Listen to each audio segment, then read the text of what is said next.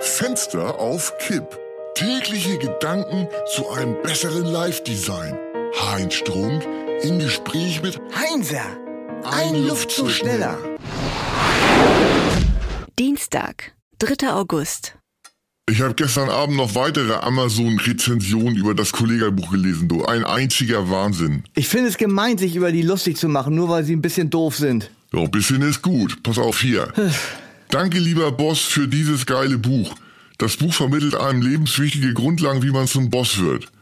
Oder hier, seine Wortgewandtheit und der für ihn übliche Kollegerscham macht dieses Buch zu einer Meisterleistung.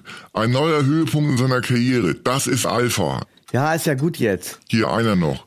Unglaublich, dass gerade die schlechten Rezensionen von Leuten kommt, die das Buch nicht einmal gelesen haben. Wie kann man seine Zeit nur so sinnlos verschwenden? Genau, richtige Schweinerei ist das. Themenwechsel. Was ist denn eigentlich in der Welt so los? Das letzte Steinzeitvolk der Erde entdeckt. Aha. Sie können nur bis zwei zählen. Ja, immerhin, mehr als die Kollega-Fans. Also jetzt reicht's aber endgültig.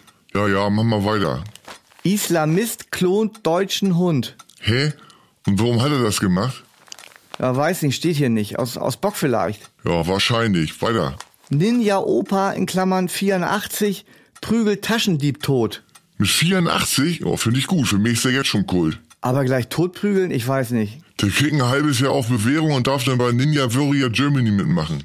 Ja, kann gut sein. Das ist eine richtige Maschine. Body Positivity.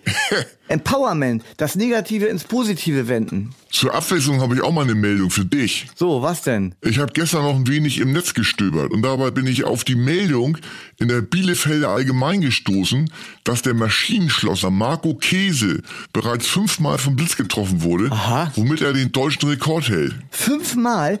Das überlebt doch keiner. Doch, Marco Käse. Man nennt ihn auch den Blitzableiter von Bielefeld. Fenster auf Kipp ist eine Produktion von Studio Bummens und Heinz Strunk. Mit täglich neuen Updates und dem Wochenrückblick am Freitag. Überall, wo es Podcasts gibt.